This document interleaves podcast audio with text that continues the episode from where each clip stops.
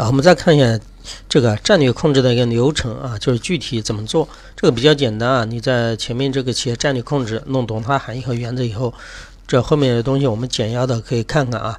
战略控制的目标，我们也知道，就是使企业的战略实际的实施效果尽量的符合战略预期目标。我刚才反复强调的也是这个意思，对吧？就是你具体做的和你的目标要能达到什么一致啊。然后看具体怎么做呢？分这四个方面：第一个，制定绩效的标准；第二个，衡量实际的绩效，对吧？有衡量有衡量实际的绩效，有这个标准的话，那你就把两者进行一个什么对比，知道吗？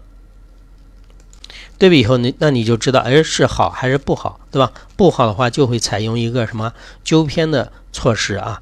举例子啊，这里举个简单例子，比如说那个一个家庭里面啊，给小朋友制定一个学习的目目标。以前这个小小朋友啊，他只能考六十分哈，在新的一个学年给他制定一个标准，要考多少分呢？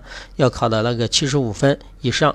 这个七十五分就是制定的绩效标准啊。好，然后经过这一年学习后，他期末考试考了多少分呢？考了七十三分，对吧？那七十三分到七十五分之间给他定的的标准有两分的差距，那你就要分析这个差距是什么原因造成的。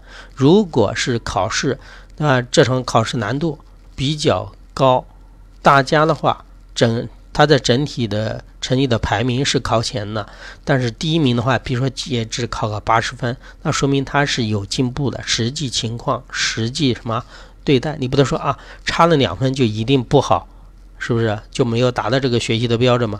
我们要看啊，实际的情况进行一个分析，然后再采取一个纠偏的什么措施。如果他这时候不是考的是。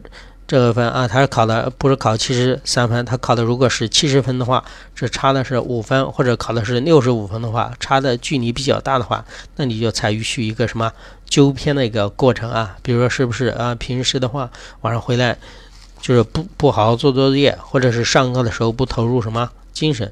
我这只是一个举的一个小孩考试的一个例子啊，其实在企业也是这样的啊。企业你们可以联想一下那个实际的情况。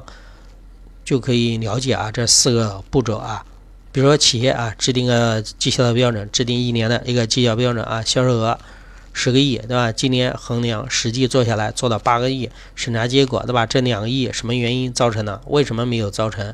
对吧？就是采取一个纠偏啊，什么原因呢？销售不到位，市场宣传不到位，或者是实际上这个东西已经卖出去了啊，这么多订单也签了，但是生产部门没有跟上，没有完全的交货。